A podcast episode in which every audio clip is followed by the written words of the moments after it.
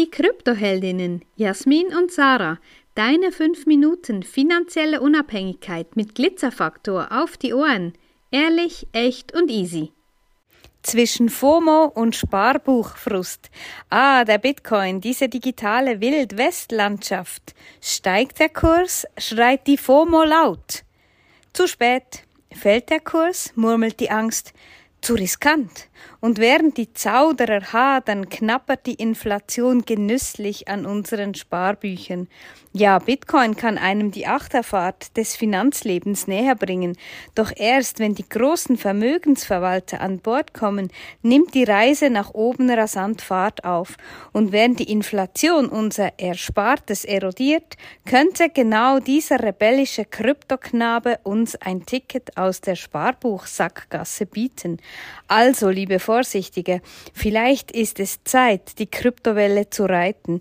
Der Bitcoin wird sich als unser finanzieller Rettungsanker im Inflationssturm entpuppen. Ja, habe ich heute Morgen geschrieben, also stammt aus meiner Feder, ähm, weil es wieder so eben diese Achterbahnfahrt, das beschreibt ja eigentlich genau. Und auch FOMO, ja, für die, die nicht wissen, was FOMO heißt, respektive was es bedeutet, es heißt in Englisch Fear of Missing Out. Angst, etwas zu verpassen. Und einfach genau diese, ja, diese ho himmelhoch jauchzend zu, zu Tode betrübte Fahrt, ja, die wollen wir hier ein bisschen näher unter die Lupe nehmen. Ja, es ist ja so interessant. Immer in Höchstphasen heißt es in den Medien, dass Bitcoin eine Blase sei, die demnächst platzen werde. Und wenn die Kurse tief sind, dann geht es darum, dass Bitcoin für tot erklärt wird. Und genauso geht es auch den Anlegern oder die, denen zumindest, die vielleicht irgendwas anlegen möchten, investieren möchten, die wissen dann nie, ja, soll ich jetzt kaufen? Ist es schon wieder zu spät? Bitcoin ist schon wieder zu hoch. Das lohnt sich schon gar nicht mehr. Oder wenn der Kurs tief ist, ja, ich habe Angst. Und was, wenn es doch nichts wird? Und wenn alles doch irgendwo den Bach runtergeht?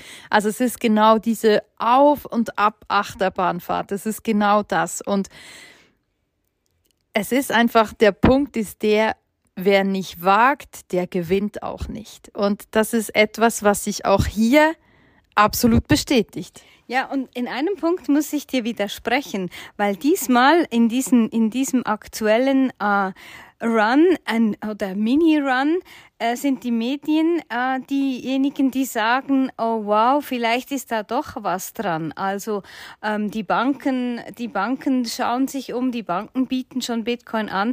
Also etwas ist doch anders als in vorherigen Zyklen. Genau, du gibst dir die Antwort quasi selber. Die Banken sind interessiert. Da ist der Schieber neu gesetzt worden, weil Banken kaufen aktuell Bitcoin nach und das wird natürlich jetzt auch in der Presse kundgetan. Es ist natürlich so, dass wir uns massiv verändert haben in der letzten Zeit. Wie gesagt, Banken steigen ein, Zentralbanken steigen ein und auch die ganz, ganz großen Vermögensverwalter weltweit werden demnächst massiv in Bitcoin Bitcoin investieren. Und genau diese Tür, sage ich jetzt mal, vom privaten Investieren, die schließt sich demnächst. Ja, wir können immer noch Bitcoin kaufen, aber wir werden es nicht mehr zu dem günstigen Preis tun können.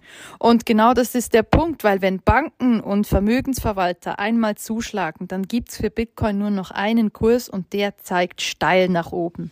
Ja, und es ist natürlich auch, wir sind da auch ein bisschen zwiegespalten, haben wir, glaube ich, schon mal gesagt. Ähm, ähm, wir, wir, wir hören sowieso nicht auf, es zu sagen. Ähm, den Schlusssatz kannst du dir dann jetzt schon ausdenken, was der, wie der heißen wird. Aber wichtig wirklich so, ähm, ja, zu merken, nein, Bitcoin ist eigentlich nicht geschaffen für Banken, für, für Zentralbanken, für ähm, institutionelle Großanleger oder Vermögensverwalter. Und doch ist es sehr spannend, dass genau diese jetzt Interesse bekunden. Und du kannst auch davon ausgehen, wenn die es tun, ja, dann wird was dran sein. Die machen nichts, womit sie nicht Geld verdienen könnten. Also einfach wirklich so dir wirklich zu überlegen, hm, da kann ja was dran sein. Und ja, wenn die Mainstream-Medien berichten, ist nicht immer alles nur positiv, aber in diesem Falle ist es vielleicht gut, wenn die einen oder anderen jetzt auch ein bisschen aufgerüttelt werden und denken, ach ja, genau, wie, wie, wie stehe ich zu meinen Finanzen? Habe ich mich überhaupt schon mal mit meinen Finanzen auseinandergesetzt? Und da fängt's ja überhaupt erst an. Und darum, ja, kümmere dich um deine Finanzen und study Bitcoin and thank us later. Wenn dir diese Folge gefallen hat, dann lass uns gerne ein Like da und empfehle uns weiter. Danke fürs Zuhören und stay Bitcoin.